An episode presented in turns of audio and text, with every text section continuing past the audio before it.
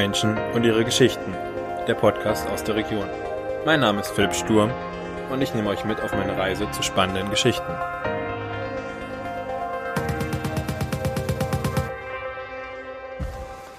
Hallo Nina. Hallo. Ähm, zu allererst, wo sitze ich gerade? In Großwenkheim oder äh, Großbadorf? Du sitzt in Großwenkheim, wobei du auch in Großbadorf hättest sitzen können, aber wir haben uns ja jetzt hier verabredet. Okay. Und das letzte Mal, da saß ich bei der ähm, Gabi, äh, bei der Heidi, bei der Heidi Gessner, sorry. Ähm, und das war in. Das war in Großbadorf. Alles klar, gut. Äh, das habe ich gehört, muss noch lernen. Ja. ähm, schön, dass ich hier in Großwenkheim sein, äh, Großwenkheim Wenkheim sein darf bei dir und wir ein bisschen über dich und dein, ähm, dein Projekt oder deine neue Aufgabe sprechen wollen, weil das klingt ziemlich spannend. Ja, schön, dass du da bist. Ähm, schön, dass du äh, mich eingeladen hast oder mich kommen lassen äh, hast. Für den Anfang stell dich vielleicht noch mal kurz so in zwei, drei Sätzen vor, wer du bist. Ja, ich bin die Nina, ich bin ähm, 38. Ich komme aus Bad Kissing, bin auch dort äh, in die Schule gegangen und dort aufgewachsen, habe dann fast, äh, ja, fast neun Jahre in Baden-Württemberg gelebt, dort äh, gearbeitet und auch äh, studiert und bin dann 2016 wieder zurück nach Bad Kissing. Und Wie hat sich von Bad Kissing äh, nach Baden-Württemberg ver... Also ähm, da, ich hatte dort eine Stelle in Mosbach im Odenwald. Ah, okay. äh, im Kreiskrankenhaus bekommen, habe dort auf der Intensivstation gearbeitet und dann habe ich eben in Heidelberg studiert, Lehramt studiert und habe dann noch in Baden-Württemberg an der Förderschule als Lehrerin gearbeitet. Genau. Und dann wollte ich irgendwann wieder. Wolltest wieder zurück. Ähm, also du hast dich nach der Schule äh, in Bad Kissing dann auch bewusst für, Bad, äh, für Baden-Württemberg entschieden, äh, da zu ar- arbeiten oder war einfach da die Stelle frei und das hat dir irgendwie zugesagt, die Re- Region hat irgendwie auch gepasst und dann bist du hingezogen. Genau, es war so, dass ich äh, damals noch aktiv äh, im äh, Reitsport auf Turnieren unterwegs war und da hatte ich ähm, meine Pferde in Euerhausen stehen. Okay. Ähm, das ist noch in Unterfranken, aber kurz danach fängt Baden-Württemberg eben an. Und dann hat sich das irgendwie sogar ergeben. Also Bad Mergentheim, da wo ich die Ausbildung gemacht habe, äh, ist nicht weit weg von Euerhausen. Und dann habe ich dort gewohnt. Genau. Mm, Die Pferde, wann hast du angefangen zu reiten? Weil die Tiere insgesamt wird, wird uns jetzt auch den ganzen Weg, glaube ich, begleiten bis äh, heute. Ja. ähm, wie kam es dazu, dass du das Reiten angefangen hast? Was hast du gemacht und was hat dich vielleicht auch so fasziniert oder?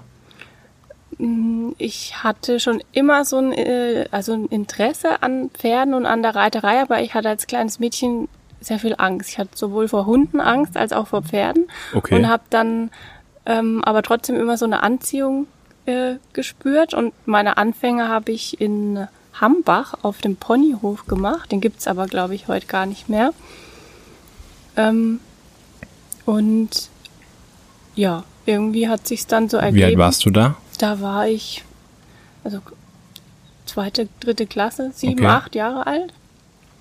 Genau, und richtig angefangen zu reiten habe ich in der sechsten Klasse äh, im Bad Kissinger Reitverein mit äh, Reitunterricht und ähm, das erste eigene Pferd habe ich dann mit 14 bekommen. 2000, Quatsch, 1996. genau. Ja.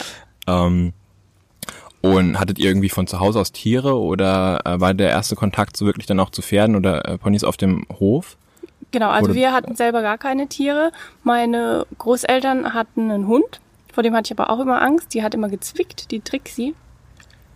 Und wir selber hatten keine Tiere. Nee. Okay. Ähm, und wie hast du das dann geschafft, die Angst so vor den Tieren zu nehmen? Einfach machen oder? Es hat sich irgendwie dann einfach mit der Zeit so entwickelt. Also ich war, äh, trotz dass ich Reitstunden genommen habe und geritten bin und äh, viel im Reitstall auch war, ich hatte trotzdem immer noch sehr viel Respekt. Also ich war jetzt keine, die sehr mutig war und immer alles mal ausprobiert hat, sondern ich hatte schon immer eher ein bisschen Schiss. Aber Aber merken Pferde das nicht? doch, das, na klar, das merken alle Tiere, ne? Merken, was man für Emotionen hat oder wie man sich gerade fühlt. Und es stand mir sicherlich auch oft mal im Weg, aber ähm, ja, es hat sich dann gegeben. Also so eine gesunde Vorsicht, sage ich jetzt mal, was gerade den Turniersport angeht. Ich habe ja Springen geritten, ist immer geblieben, aber jetzt im Umgang oder so, das hat sich relativ schnell ähm, gelegt. Okay. Ja. Und hatte ich, das hat dich dann auch die ganze Zeit eigentlich äh, begleitet, also von der Ausbildung ähm, über die Arbeit bis hin zu jetzt. Die Pfe- Pferde. Pferde beziehungsweise Tiere dann auch insgesamt. Immer, genau, ja. Okay. Ähm, mit wie vielen Jahren hast du die Ausbildung als Krankenschwester begonnen? Ich muss kurz rechnen. Mit. Ja, mit 20. Okay. 2003. Okay. März. Und was hat dich damals so fasziniert, äh, als äh, Krankenschwester anzufangen? Und was waren da so die Gründe? Ich wollte nämlich auch mal Altenpfleger werden. Also, es war, m, ja, wie soll ich denn sagen, es war auch wieder ein bisschen auf Umwegen. Ich war am Gymnasium in Bad Kissing und dann waren aber meine Noten in Mathe und Physik so schlecht, dass ich irgendwann rausgestellt hat, dass ich das äh, Gymnasium nicht zu Ende bringen werde. Und bin dann auf die Voss gegangen, nach Würzburg. Und habe dort ein Praktikum gemacht im Krankenhaus, sechs Wochen in der missionsärztlichen Klinik dort und es hat mir eigentlich ziemlich gut gefallen und ich war so ein bisschen unschlüssig. Ich hätte gerne studiert, wusste aber nie so genau was, weil es wäre ja dann nur in Anführungsstrichen das Fachabi gewesen, da ist man ja so ein bisschen eingeschränkt, was man studieren kann. Ähm, und habe halt gedacht, ich mache dann einfach erstmal die Ausbildung zur Krankenschwester. Genau. Okay, und ähm, war bei dir irgendwie, du wolltest mit Menschen arbeiten oder was, also was war da so wirklich ausschlaggebend? Also, weil das ist ja dann schon ein sehr, äh, eine bewusste Entscheidung, das zu machen. Also, wenn ich jetzt nicht so kontaktfreudig bin oder auch nicht so empathisch, dann ähm, ist, glaube ich, das Arbeiten mit Menschen, vor allem auch in der Pflege, ähm, schwierig, oder? Also ähm, mein Papa ist Mediziner, der ist Arzt, der hatte eine Praxis ganz lange und da war ich als Kind auch viel mit dabei. Nach der Schule sind wir da immer hin und haben gewartet, bis wir dann heimgefahren sind. Und ähm, ich hatte schon immer so ein Interesse und für mich war es auch schon immer normal, dass man ähm, über viele Dinge also offen redet oder dass jetzt äh, irgendwelche Ausscheidungen, Körperflüssigkeiten, Blut oder so, dass das jetzt äh, nichts Schlimmes oder Ekliges ist, sondern ich hatte da nie Berührungsängste damit. Und ich war schon immer, auch als Kind, ich wollte schon immer helfen, egal wem oder in welcher Situation, ich wollte einfach schon immer einfach jedem helfen und ich glaube, das ist ähm, für viele so ein Antrieb, einfach dieses helfen wollen erstmal. Ja, Ja. das wollte ich auch irgendwie die ganze Zeit machen und habe dann auch ähm, in der Realschule mussten wir oder durften wir ein Praktikum machen als ähm, also drei Wochen lang. Und für mich waren damals, es war in der neunten Klasse, so zwei Wege, habe ich so überlegt, was man machen könnte. Der eine war, ähm, irgendwie, ich wollte Schreiner werden, da habe ich ein Praktikum in Ferien dann gemacht. Das war genau eine Woche, bevor ich in die Altenpflege rein bin. Dachte, oh, weil ich durfte die ganze Zeit nur pflegen und das war jetzt irgendwie nicht so spannend. Und dann äh, war ich ja drei Wochen im Altenheim. Und es hat richtig Spaß gemacht irgendwie auch. Und dann dachte ich lange Zeit auch irgendwie, äh, dass ich in den Weg gehe. Jetzt bin ich irgendwie Banker geworden. Aber ähm, habe jetzt so wieder für mich so beschlossen oder was ich auch aktuell mache, versuche mich wieder mehr in der AWO äh, oder im Sozialverband halt äh, zu engagieren, weil mir dieser Kontakt äh, zu Menschen halt ähm, schon irgendwie gefehlt, also so helfenmäßig äh, gefehlt hat.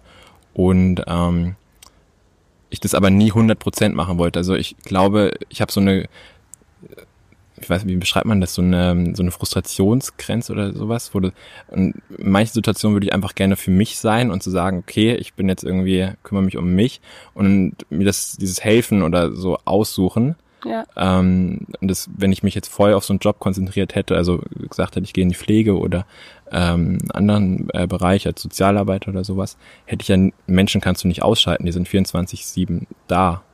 Und wenn du das halt jobtechnisch machst, ist es ja, also war für mich so dann die, der Punkt zu sagen, okay, nee, das, ich glaube, das ist für alle dann nicht so zielführend, ähm, wenn ich das dauerhaft mache, quasi. ja. Naja gut, ist aber das ist ja dann ein guter Mittelweg, dass man sich dann Ja. sozusagen ehrenamtlich bisschen engagiert. Ja, aber ich finde es schon enorm wichtig, irgendwie da was zu machen und zu unterstützen. Und ähm, auch das Wissen, was man dann so mit der Zeit halt ähm, sammelt, in irgendeiner Art und Weise dann halt weiterzugeben und da äh, zu helfen. Genau, ja. War dein Bedürfnis zu helfen ähm, denn auch der Ausschlag, dass du gesagt hast, ich gehe auf die Intensivstation?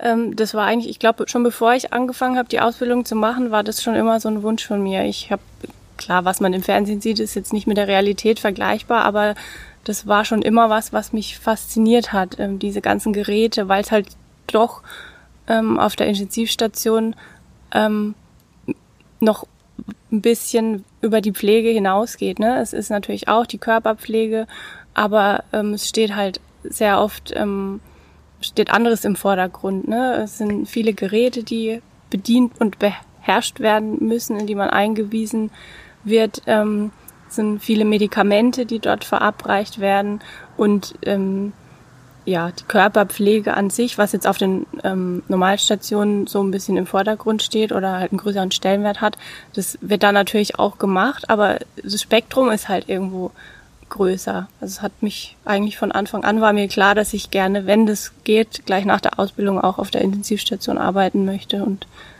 ja, hat dann auch geklappt. Wie lange warst du dann auf der Intensivstation? Jetzt muss ich wieder rechnen. ich war auf der Fünfeinhalb Jahre war ich dort. Also ich war auf zwei verschiedenen Intensivstationen. Einmal eben dann in Mosbach, da wo ich begonnen habe. Und dann bin ich ja wieder zurück nach Bad Kissing und habe dann dort auch nochmal. Du warst noch in Bad Kissing quasi im mhm. Krankenhaus. Okay. Ja. Um, ich habe jetzt äh, neulich äh, mitbekommen, dass die Ausbildung als Krankenpfleger neu konzipiert wurde, also dass es irgendwie generalistischer wird. Ähm, Weil du korrigierst mich bitte, aber in der Vergangenheit eher Richtung Kinderpflege, hm. Krankenpflege und Altenpflege war. Und jetzt ist von allem so ein bisschen was. Ja. Ich habe letzten Buch gelesen, ich weiß jetzt leider nicht mehr von wem es ist. Ich bin über Instagram drauf gekommen. Da ist eine Krankenschwester, die äh, auf Instagram über ihren Krankenschwesteralltag ähm, postet und erzählt. Und die hat ein Buch geschrieben.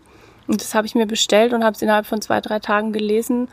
Ähm, und na klar, als jemand, der die Abläufe kennt, ähm, findet man sich da natürlich oft drin wieder.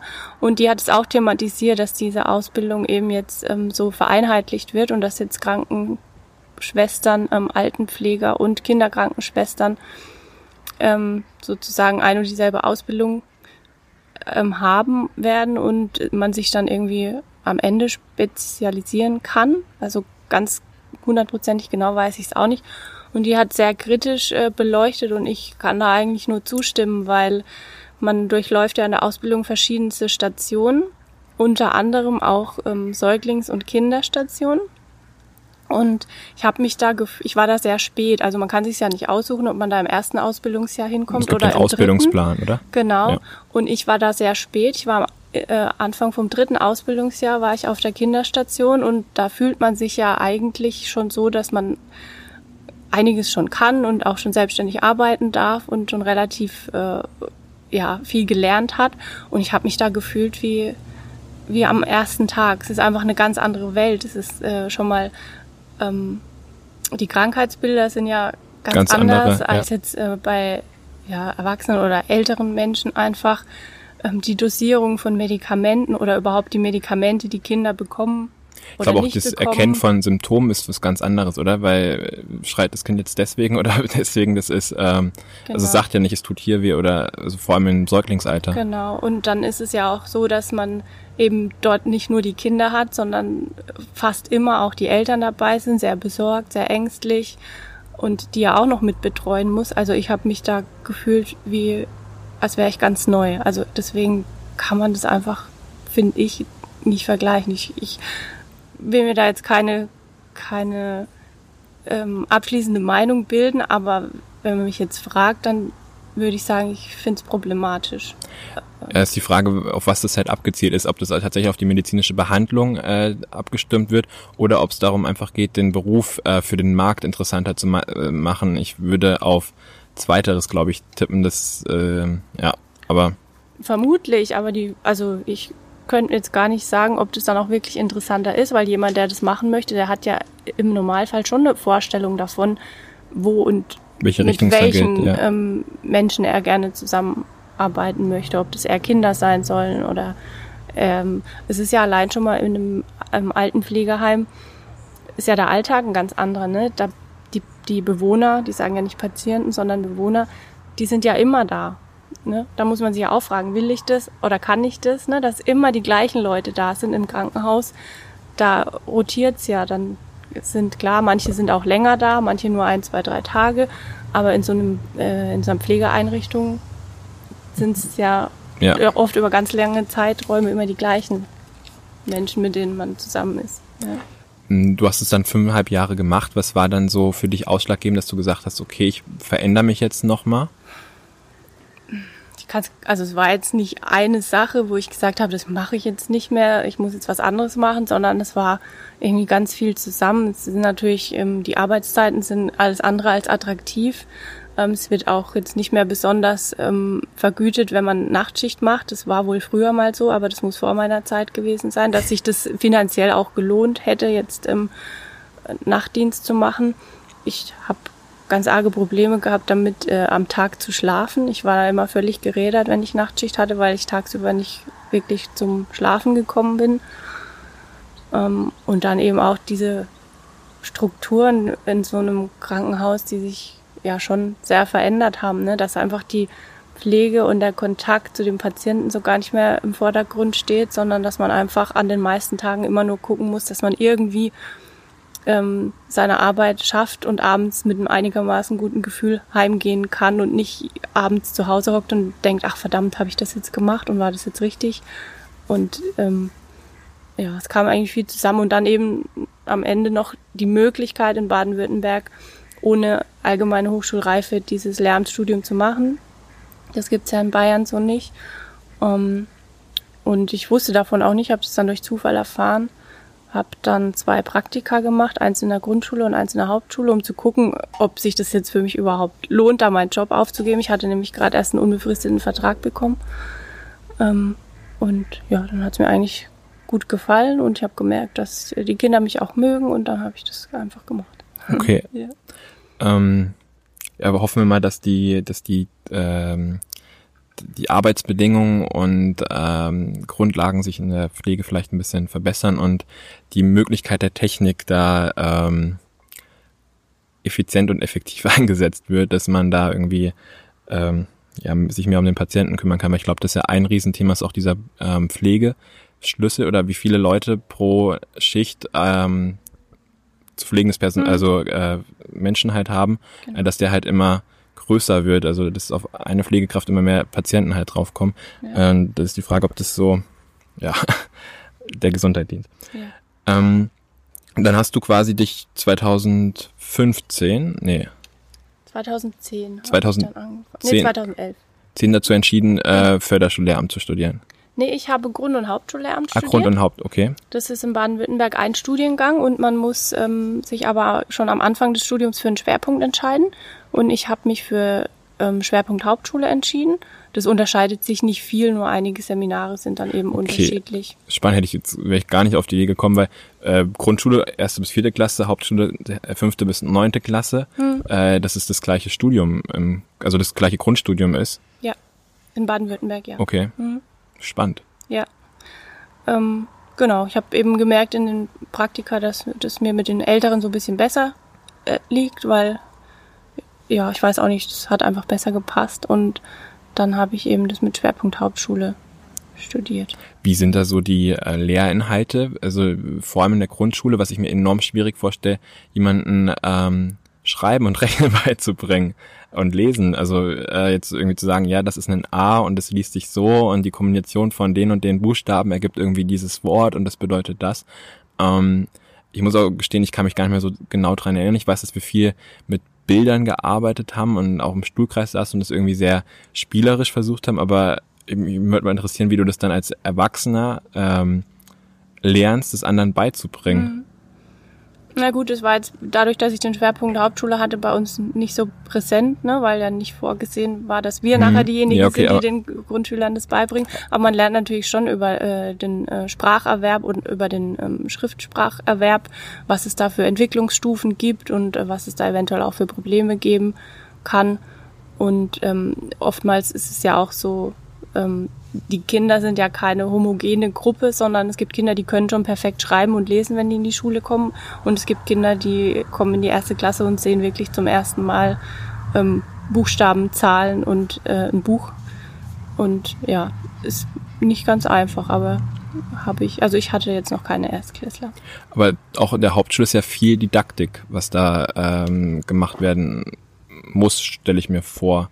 Ja. Also, weil die Kompetenzen ja viel an, also ganz, ganz anderen Bereichen halt liegen und äh, du ja einen ganz anderen Zugang dann auch zu den Schülern äh, erreichen musst. Also irgendwie ähm, viel mehr mit den Schülern als frontal vor den Schülern, oder? Ja, da hat sich ja sowieso viel gewandelt. Ne? Dieser Frontalunterricht, den wir ja zum Teil oder ich auch noch aus meiner Schulzeit kenne, ähm, ist ja heutzutage gar nicht mehr, ähm, ich sag mal, erwünscht. Ne? Also es ist ja schon, die Selbstständigkeit soll immer mehr gefördert werden. Der Lehrer soll eher eine Begleitperson und ein Ansprechpartner sein. Ähm, und es ist auch gut so, aber es lässt sich natürlich nicht zu 100 Prozent umsetzen. Es gibt einfach ähm, Themen, Inhalte, ähm, Zeiträume, in denen man einfach als Lehrer vorne stehen muss und muss einfach der ganzen Gruppe irgendwas erklären oder nahebringen. Und danach kann dann wieder die Zeit kommen, in der die Kinder das ähm, Gelernte versuchen umzusetzen und anzuwenden und in der man dann als Ansprechpartner da ist. Genau, also viel Gruppenarbeit und auch viel ähm, mit den neuen Medien, die da jetzt ähm, auch Einzug halten ins Klassenzimmer. Das, ähm, ich glaube, gerade in Corona ähm, ja, ein sehr, sehr wichtiges Medium. Wobei, ich stelle mir manchmal die Frage, ob nicht die Schüler äh, fitter sind als die Lehrer. Ja, ich glaube, dass es für viele schwierig ist. Also ich bin jetzt auch nicht, habe ja jetzt eh seit Jahren schon nichts mehr mit Schule zu tun, aber ähm, ich bin jetzt auch nicht ähm, total fit, was äh, die ganzen technischen, technische Ausstattung angeht. Ich glaube, da hätte ich mich auch erstmal viel mit beschäftigen müssen. Aber ja, ging ja eben nicht anders. Ne? Da mussten, mussten alle durch. Ich glaube, eine Riesenherausforderung dabei ist, äh, oder Unterschied von den Genera im Generationenvergleich ist, ich wachse damit auf oder auch meine Geschwister oder also alle meine nachfolgende Generation, wir kriegen diesen exponentiellen, das exponentielle Wachstum in der Technik halt irgendwie mit und den Umgang dann, also wir verstehen die Grundlagen, wenn du die Grundlagen verstehen, mhm. verstanden hast, dann ähm, ist alles andere nicht mehr ganz so kompliziert, sondern nur noch irgendwie kleine Sachen, die da ja. sich ändern. Aber wenn du das so auf einmal vor die Nase gedrückt bekommst und dann äh, irgendwie WhatsApp und äh, Facebook verstehen musst und äh, irgendwie wie eine Cloud funktioniert und was weiß ich für ein Kram, äh, stelle ich mir das schon ein bisschen ähm, kompliziert vor. Vor allem dann auch in ähm, Strukturen, die jetzt vielleicht nicht auf Technik ausgelegt sind, was ja dann noch dazu genau. äh, herausfordernd kommt. Und es ist ja dann eben auch keine Freiwilligkeit mehr und kein eigener Antrieb, sondern ja. das muss dann in dem Moment und dann auch relativ äh, schnell muss ja. das ja alles umgesetzt werden. Aber gut, ich glaube, die ganze Zeit war für alle eine Herausforderung, ja. nicht nur für Lehrer und Schüler. Ne?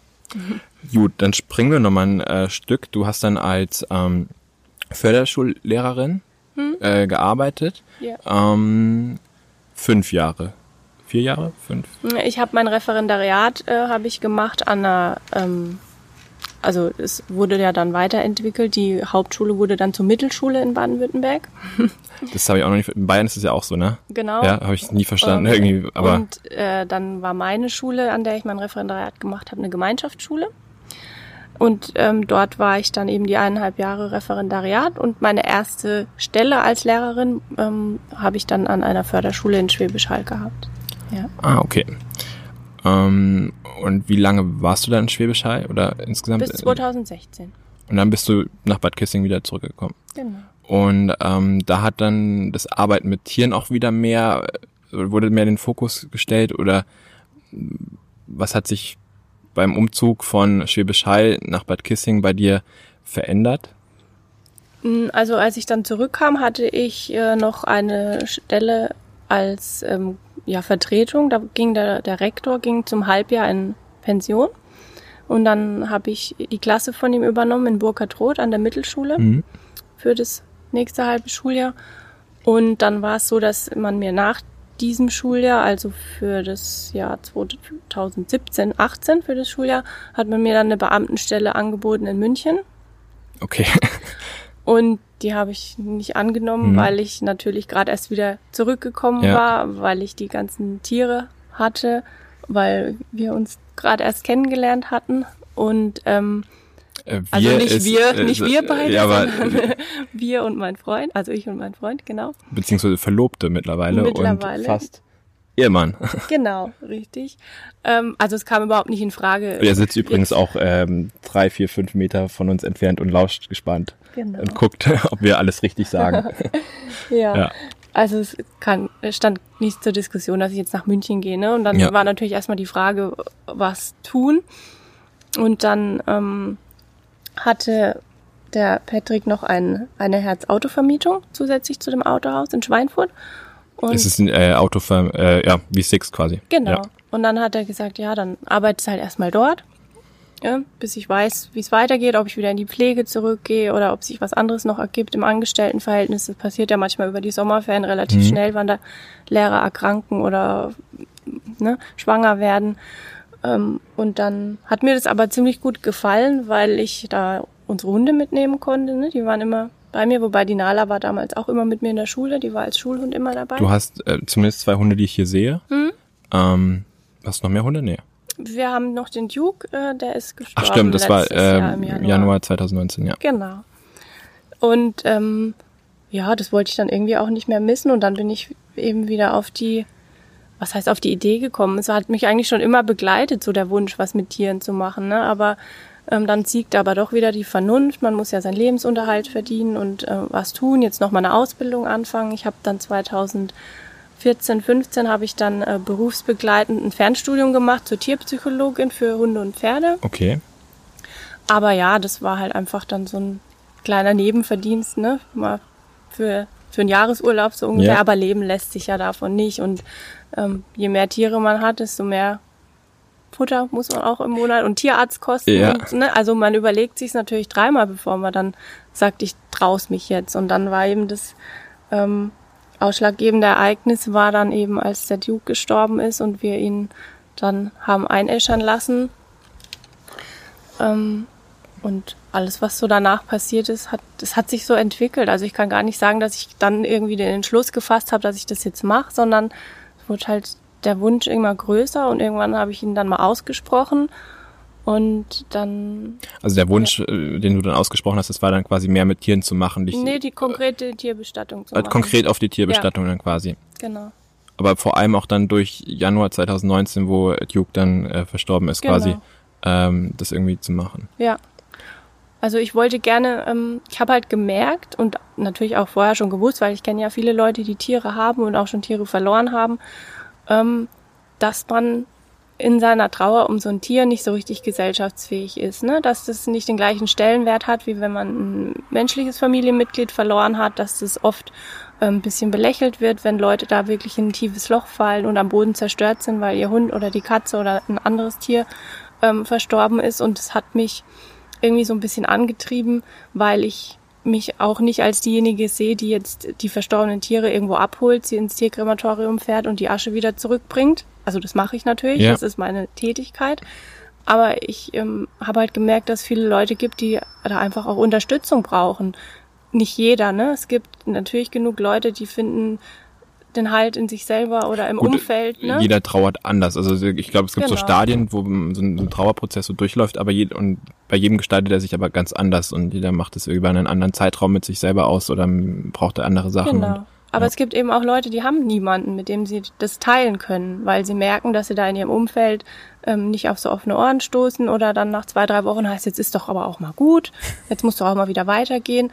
Und ich habe schon Kunden, die mich wirklich brauchen, die mit mir telefonieren, die mit mir über Wochen hinweg äh, hin und her schreiben ähm, und für die ich dann auch einfach da sein möchte, weil ich finde, äh, das darf sich niemand anmaßen, jemand anderem äh, Vorzu- vorzuschreiben, um wen er wie lange und auf welche Art und Weise trauern darf. Das Ja. geht nicht. Nee, das ist das ist ähm, höchst was höchst Persönliches und ähm, ja, das darf man und soll man nur mit sich selbst ausmachen. Mm, Kannst du vielleicht mal ähm, den, wie das bei dir abgelaufen ist, als Duke dann 2019 äh, verstorben ist. Ähm, welche, welchen Stellenwert hatte er für dich? Wie lange hattest du ihn? Ähm, und beschreib das mal irgendwie. Weil das war ja vermutlich der Changing Moment bei dir. Deswegen, um es zu verstehen. Ja. Ähm, der Duke kam aus dem Tierheim zu uns, da war der schon fast zehn. Und zwar war das im Juni 2016. Und geplant war eigentlich, dass ich nur ein bisschen ähm, mit ihm spazieren gehe. Ich wollte halt ein bisschen helfen und ein bisschen unterstützen und habe mir gedacht, ich gehe zum Tierheim und ähm, suche mir dort einen Hund raus, mit dem ich ein, zweimal die Woche spazieren gehe, einfach um mich ein bisschen zu engagieren.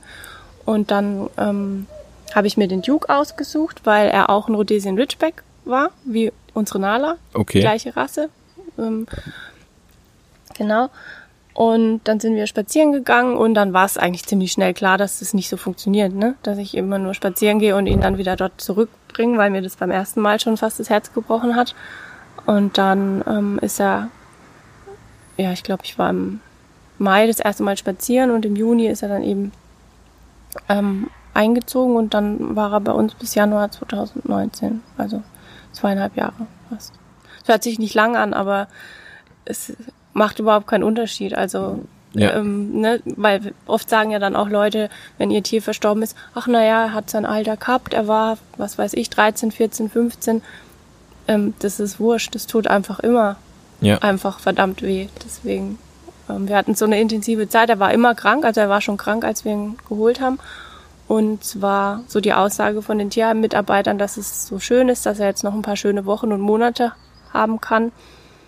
Und deswegen war so der Gedanke an seinen Tod unser ständiger Begleiter, weil er ja eben so krank war. Und der Duke hat sich aber gedacht, das äh, jetzt nicht. Ne? Also Das, das äh, heben wir nochmal auf. Genau.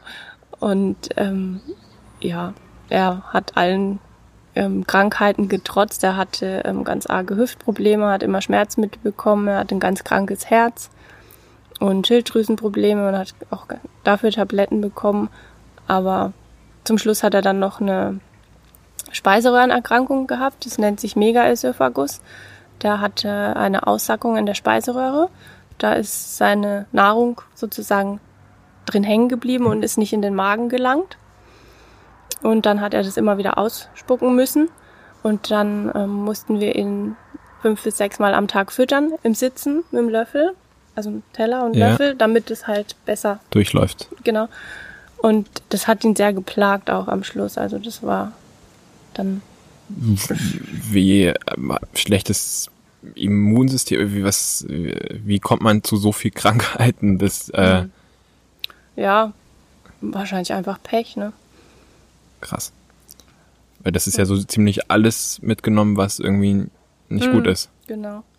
Ja. Hat dich da dein, dein Background so ein bisschen unterstützt und äh, irgendwie dann auch ähm, dich da so mm, zum Bringen gebracht, also dass du da irgendwie unterstützt, dass du ihm hilfst und dich da so äh, intensiv drum kümmerst? Ja, auf jeden Fall. Also ich habe das auch nie als Belastung angesehen. Natürlich war das, ähm, ist es aufwendig, ne? ob du dem Hund einfach die Schüssel hinstellst oder ob du ihn mit dem Fütterst, Löffel ja. fütterst, fünf, sechs Mal am Tag und dann immer auch noch darauf achtest, dass er dann noch eine Weile sitzen bleibt und nicht sich gleich wieder Ja. hinlegt. Aber ich habe das nie als Belastung angesehen. Ich habe das gerne für ihn gemacht und ich hätte es auch noch jahrelang weitergemacht, wenn er noch ähm, geblieben wäre. Ja. Und wie war das dann, ähm, als er dann verstorben ist? Gab es dann irgendwie ähm, jemanden wie dich quasi für dich oder hast du da, äh, wer stand da zur Verfügung? Also wir haben schon ähm, lange vorher gewusst, dass wir ihn gerne einäschern lassen möchten und auch alleine einäschern lassen möchten, dass wir eben seine Asche wieder zurückbekommen. Und ähm, meine Was- zukünftige Schwiegermama, die hat äh, uns eine Zeit lang vorher einen Zeitungsartikel gegeben über das erste Pferdekrematorium in Deutschland. Man konnte früher bis 2017 konnte man Pferde nur im benachbarten Ausland einäschern lassen. Die Alternative ist äh, was zum Einäschern? Für Pferde oder für Kleintiere? Sowohl als auch? Die Alternative für Pferde ist äh, leider momentan nur der Abdecker. Und die Alternative für Kleintiere ist entweder eine Bestattung im eigenen Garten oder wo es gibt auf dem Tierfriedhof. Ähm, oder man kann sein Tier auch beim Tierarzt lassen oder auch zum Tierarzt bringen, wenn es zu Hause verstorben ist. Ähm, und der gibt's dann in die Tierkörperverwertung. Okay, also das muss man, ist dann nix ähm, Schönes anzusehen quasi, was dann da passiert. Genau. Okay. Kann man googeln. Dann, ähm, ja, bei anderen Sachen würde ich glaube ich jetzt sagen, ich äh, steck's in die Shownotes oder irgendwo verlink's, aber ich glaube, das sollte man sie lieber, lieber selber mal googeln. Genau. Äh, ja. Ja.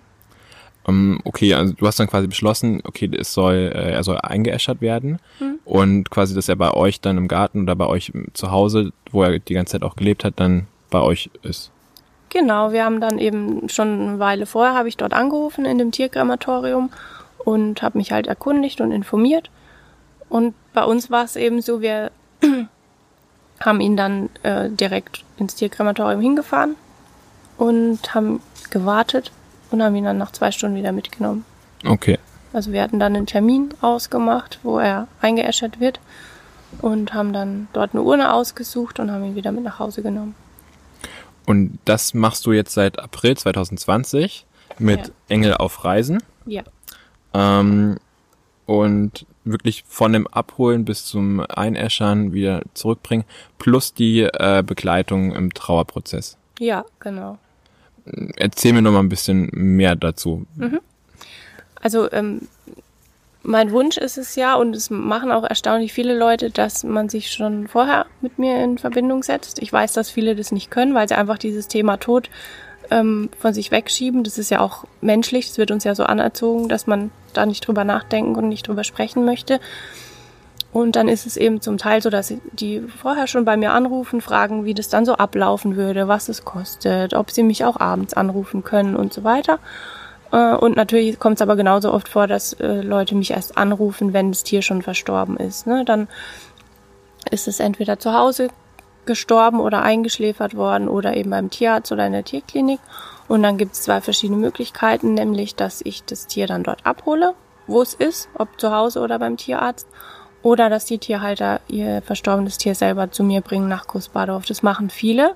Hätte ich nicht so gedacht, dass das so oft gemacht wird, aber es machen wirklich viele. Ich würde mal schon sagen, so 50-50, dass ich Tiere hole oder dass sie mir gebracht Okay. werden. Genau. Und dann habe ich eben in Großbadorf äh, Kühlmöglichkeit. Das ist ähm, ja vom Veterinäramt so vorgeschrieben. Ein Betrieb, sage ich jetzt mal, ist ja auch vom Veterinäramt äh, Bad Neustadt abgenommen und überwacht. Da gibt's ganz strenge Auflagen. Das ist auch alles EU-Recht. Also ähm, ja, und ich habe da leider, muss ich sagen, die gleichen Auflagen wie jetzt ein Großbetrieb. Da ist nicht nochmal unterteilt in Kleinbetriebe und Großbetriebe. Deswegen ist es, war das schon mit einem großen Aufwand verbunden, all diese Auflagen zu erfüllen. Du hast im Vorgespräch, Mhm. äh, hast mir erzählt, weil ich wissen wollte, ob es sowas schon gibt. Mir hat es nichts gesagt. Ich habe Mhm. dann ähm, mit meiner Mom drüber gesprochen. Ähm, und sie, ja, Philipp, das ist doch voll logisch. Also ist wie ein Familienmitglied und da muss ja auch irgendjemand für äh, das Leben nach dem Leben äh, äh, da sein. Ja. Und ähm, aber mir hat das halt gar nichts gesagt und du hast gemeint, es gibt da aber wohl auch einige große Ketten, die sich darum kümmern. Genau, also Tierbestattung an sich gibt es, glaube ich, schon mehrere Jahrzehnte. Und ähm, es gibt eben, ja, mir bekannt jetzt zwei große Ketten, die, die das machen, auch deutschlandweit. Die haben dann eben irgendwo ihren Sitz und haben verteilt noch ähm, Filialen, von denen aus die Tiere dann in das Krematorium vor Ort gebracht werden. Ähm, ja, genau. Also es ist jetzt nicht so, dass das jetzt ganz was Exotisches ist. Bei uns in der Region gibt es jetzt äh, nicht so oft, was ja auch gut ist, weil ähm, ja, zu viel soll es ja auch nicht geben auf einem, ne, an einem Ort. Und es macht vermutlich, also äh, auch für dich im Austausch mit den Leuten auch viel äh, persönlicher, oder? Ja, also äh, ich weiß es natürlich nicht, weil ich keinen Einblick habe, aber ich denke, je kleiner man ist, desto ähm, persönlicher ist es auch. Also ich weiß nicht, ob sich das irgendwann mal ändert, aber ich weiß jedes Tier, das seinen Weg zu mir gefunden hat. Ich weiß, wie die Leute dazu heißen, ich weiß, wie sie aussehen und ich wünsche mir eigentlich, dass es auch so bleibt. Ja. Ja. Okay, ähm, also das heißt, du hast dann ein Krematorium in, nee, oder? In äh, Groß, äh. In Großbadorf habe ich die Kühlmöglichkeiten okay. und ich überführe die äh, verstorbenen Tiere einmal in der Woche ins Tierkrematorium nach Ah. Schwäbisch Hall. Okay, Und zwar ist das das Krematorium, wo wir damals eben auch mit dem Hm. Duke gewesen sind. Ah, okay. Und das ist immer noch das einzige oder gibt es mittlerweile mehrere in Deutschland? Tierkrematorien gibt's einige. Es ist das einzige, in dem Pferde eingeäschert werden, deutschlandweit. Ach genau, das war das seit 2017 quasi, was möglich ja. ist. Ähm, aber Tierkrematorien, da gibt's jetzt mittlerweile schon wirklich viele. Okay. Ja. Und ähm, wie läuft dann bei die Betreuung ab? Was sind da, also ähm, was machst du dann mit den ähm, Hinterbliebenen oder wie, ich weiß, wie beschreibt man das? Also ähm, Also wenn ich jetzt ein Tier beim Tierarzt abhole, was verstorben ist, dann habe ich mit den Leuten erstmal oft den persönlichen Kontakt nicht, weil manchmal rufen die mich zwar selbst an, manchmal ruft aber auch der Tierarzt an. Ähm, und dann nehme ich mit denen telefonisch Kontakt auf. Ähm, und man unterhält sich eben über den Ablauf und alles, was sie eben für Fragen haben, wird dann in dem Gespräch geklärt und ich unterstütze sie dann auch bei der Urnenauswahl zum Beispiel und ja, beantworte halt einfach alle Fragen, die sie haben und biete auch immer an, dass ich eben da bin, einfach. was sind da so für, was kommen da so für Fragen auf? Also natürlich, wenn nicht schon vorher auf der Webseite geguckt wurde, äh, wird nach dem Preis gefragt, ähm, was für eine Urnengröße das Tier braucht, wenn es jetzt so und so viel Kilo wiegt, weil es dann natürlich auch für verschiedene große Tiere verschiedene große Urnen gibt, ähm, wie der Ablauf ist, ähm, wann das Tier dann ins Krematorium gebracht wird, wann es wieder zurückkommt, ob es auch wirklich die Asche von dem, dem Tier, Tier, dann ist. Das ist ja klar, das, das ist ja die wichtigste Frage überhaupt, ne? weil deswegen macht man es ja, weil man sein Tier wieder zurückhaben möchte. Und Aber gibt es da die Gefahr oder ist es vorgekommen, dass es nicht die Asche ist? Gut, ich weiß nicht, ob man das komplett wieder nachvollziehen kann, aber ähm, also ob das schon jemals vorgekommen ist, allgemein, ja. das weiß ich natürlich nicht, aber bei mir ist es nicht nee, vorgekommen. Ähm, die Tiere werden ja gekennzeichnet, die werden bei mir schon gekennzeichnet. Ich muss ja jedes Tier dokumentieren fürs Veterinär mit einer fortlaufenden Nummer. Und sobald wir im Tierkrematorium ankommen, ähm, bekommt dort jedes Tier wieder eine Nummer zugeordnet und bekommt einen ähm, Schamottstein beigelegt. Das sind so kleine rechteckige Steine mit einer eingravierten fortlaufenden Nummer. Und dieser Stein und diese Nummer begleitet das Tier ins Feuer. Ah, okay. Äh, und Schamott verbrennt ja nicht. Das heißt, der Stein ist nachher in der Asche wiederzufinden mit der Nummer, die dann auch noch erkennbar ist. Und äh, somit gewährleistet das Tierkrematorium sozusagen die Identifizierung von jedem einzelnen Tier und dass eben auch jeder Tierhalter die Asche zurückbekommt, die er haben möchte. Okay. Hm, das waren jetzt sehr rationale Fragen, aber was sind so emotionale ähm, Themen, die da äh, hm. bewegen. Wie das jetzt weitergeht, ne? wo das Tier jetzt hinkommt. Also mhm. wo es äh, wo es liegt, wie also es ist unterschiedlich. Es gibt äh, Tierhalter, die die fragen so gut wie gar nichts, weil sie es einfach emotional nicht hinbekommen, auch in dem Moment oder an dem Tag oder weil sie auch das vielleicht einfach nicht wissen möchten und sich nicht damit beschäftigen wollen. Wie unterstützt du die? Ich biete es einfach nur an okay. und ich dränge aber niemandem was auf, weil das ist auch so, ähm, dass manche erst später dann auf mich zukommen. Ne? Der Tag, an dem das Tier stirbt, das ist ja immer unterschiedlich. Bei manchen ist es geplant, bei manchen war es absehbar, bei manchen ist es ganz plötzlich und das sind die Menschen oft verständlicherweise total überfordert und eigentlich emotional völlig am Ende. Und dann ist es oftmals so, dass vielleicht noch zwei, drei Tage vergehen und die sich dann nochmal melden und ich wollte gerne noch das wissen und ich habe ganz vergessen zu fragen, äh, könnte ich noch ein paar Haare haben zum Beispiel. Und dann gibt's aber Leute, die sind gleich im ersten Moment sehr interessiert und wollen alles ganz genau wissen. Fährt mein Tier dann alleine nach Schwäbisch Hall oder sind da noch andere Tiere dabei? Äh, wie kalt ist es da, wo es jetzt liegt? Darf ich, äh, darf ich eine Decke mitgeben? Darf ich ein Kuscheltier mitgeben? Oder Blumen werden auch gern mitgegeben. Ähm, Briefe, ja, was auch immer. Ähm, ja, solche Sachen dann eben. Wie lange wow. dauert es, bis es wieder nach Hause kommt? Ja. Und da bist du die ganze Zeit Ansprechpartner quasi für die Leute. Genau. Und begleitest sie dann. Also wenn ich die Tiere gebracht bekomme, dann sind die ja eh da bei mir, dann sitzen wir da zusammen und dann erkläre ich alles und dann können sie, wenn sie möchten, auch schon mal nach einer Urne gucken und wenn sie nicht möchten, dann machen wir das einfach äh, später. Ähm, genau. Um du und dein zukünftiger Mann, jetzt Verlobter, ähm, ihr habt euch jetzt einen Hof zusammengekauft. Mhm. Und ähm, da ist der Plan, den aktuellen Tierbestand deutlich auszubauen. Äh. Oder? Oder weiß er das noch gar nicht? Er lacht. er, ich sag so, er weiß, dass das mein Plan ist. Okay, okay. Gut. Wir arbeiten noch am Plan. Okay, ihr arbeitet noch am Plan. Ähm, aber hast du wir sind jetzt gerade bei dem äh, bei deinen Schwiegereltern am Hof, ne? Mhm. Ähm, da sind ja auch ganz viele Tiere, Enten, ein Hahn äh, mit Henne, äh, Pferde, zwei Hunde. Habe ich was vergessen? Gänse Katzen äh, laufen hier noch okay. manchmal rum.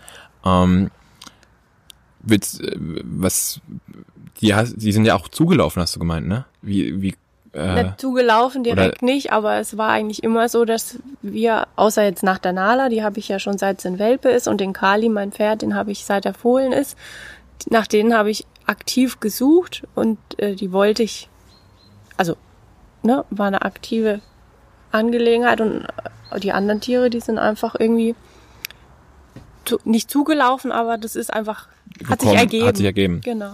Und jetzt pflegst du die und kümmerst dich um die. Also bei dem Hahn beispielsweise hast du mir erzählt, der ist die ganze Zeit ausgebüxt, weil er wohl von anderen Hähnen in dem, äh, wo er halt war, gemobbt wurde und äh, dann hast du ihn mal eingefangen und wieder zurückgegeben, aber irgendwie ist es, er ist ständig abgehauen äh, und jetzt hast du ihn aufgenommen und Genau. kümmerst dich um ihn. Ja, ich habe jetzt gefragt, ob ich ihn haben kann und äh, habe ihm dann natürlich noch eine Henne dazu mitgenommen, damit er nicht alleine ist. Und jetzt wohnt er seit, oder wohnen die beiden, ähm, Luzi und Leo heißen die, wohnen die seit Dienstag mit unseren Enten zusammen. Okay, und die nimmst du quasi dann mit nach ähm, Großbadorf? Klein-Albstadt. Oh, dritte Dorf. ja, ich weiß nicht, ob ich es irgendwann nochmal lernen werde, aber Genau. ähm, nimmst du dann mit und Ja, kümmerst dich da nehmen weiter wir um alle die. mit. Ja. Und ähm, in welchem Zustand sind bist du denen begegnet? Ist also peppelst du dann auch wirklich so auf? Ähm, Also bis jetzt waren alle Tiere, die zu uns gekommen sind, eigentlich. Der Joe war zum Aufpäppeln auf jeden Fall. Der stimmt, ist das, ja, aus Italien war das, ne? Ja. Genau, der war aus dem, oder ist aus dem Tierschutz aus Italien und der kam in einem ganz schlechten Zustand zu uns. Der war völlig abgemagert und ähm, panisch ängstlich vor allem, vor Geräuschen, vor Menschen, vor allem vor Männern. Und da kann man schon sagen, den haben wir schon aufgepäppelt. Aber die anderen Tiere waren eigentlich alle, ähm, ja, die, die, Denen geht's gut. Denen und ging's gut. ga- davor auch gut. Genau, die zwei äh, ersten Enten, die waren, ähm, äh, also die kamen als Küken, die waren noch ganz klein. Und den schwarzen Erpel, der ist vom Nachbarn, der war da allein unter lauter Hühnern, da hat er mir so leid getan, dann habe ich ihn ähm, rübergeholt zu meinen zwei Enten und dann hat sich herausgestellt, dass von meinen zwei Enten eine ein Erpel ist. Und dann brauchten wir natürlich noch eine Ente, weil zwei Erpel und eine Ente geht auch nicht. und dann haben wir noch die Lina geholt. Ja, genau. Ähm, Das ist eigentlich schon wie so ein kleiner Erlebnishof, oder? Ja, ja, wir wollen jetzt keine Besucher auf unserem Hof haben, aber für uns ist es jeden Tag ein Erlebnis. ist immer was los. Es kommt die Bestätigung. Ja. Okay. Ähm, was fasziniert dich am Arbeiten mit Tieren so? Hm, Ich, also jetzt speziell auf die Tierbestattung bezogen, ähm, trifft ja das, was ich jetzt, was mich fasziniert, nicht so ganz zu, weil ich finde halt, dass Tiere einem einfach so vorbehaltlos begegnen. Ne? Und wenn du gut zum Tier bist, dann ist es einfach auch gut zu dir. Ja. Ne? Es ist völlig wurscht, welchen Status du hast, wie du aussiehst. Ähm, sie sind auch so, ähm, ja, Tiere sind, glaube ich, die empathischsten Wesen, die es überhaupt gibt. Die spüren ja jede Nuance in der Gefühlsveränderung von einer Person. Und ähm, ja, das mag ich einfach an Tieren. Also ich umgebe mich auf jeden Fall lieber mit Tieren als mit Menschen. Okay. Definitiv. Darf ich auch mal so sagen. Ist so. Klar darfst du das sagen. ähm, und ich finde, das ist ein wunderbares Schlusswort. Ja. Vielen herzlichen Dank und super schön und spannend, was du machst und viel Erfolg da weiterhin. Ja, vielen Dank, dass du da warst. Danke, dass ich hier sein durfte. Ciao. Ciao.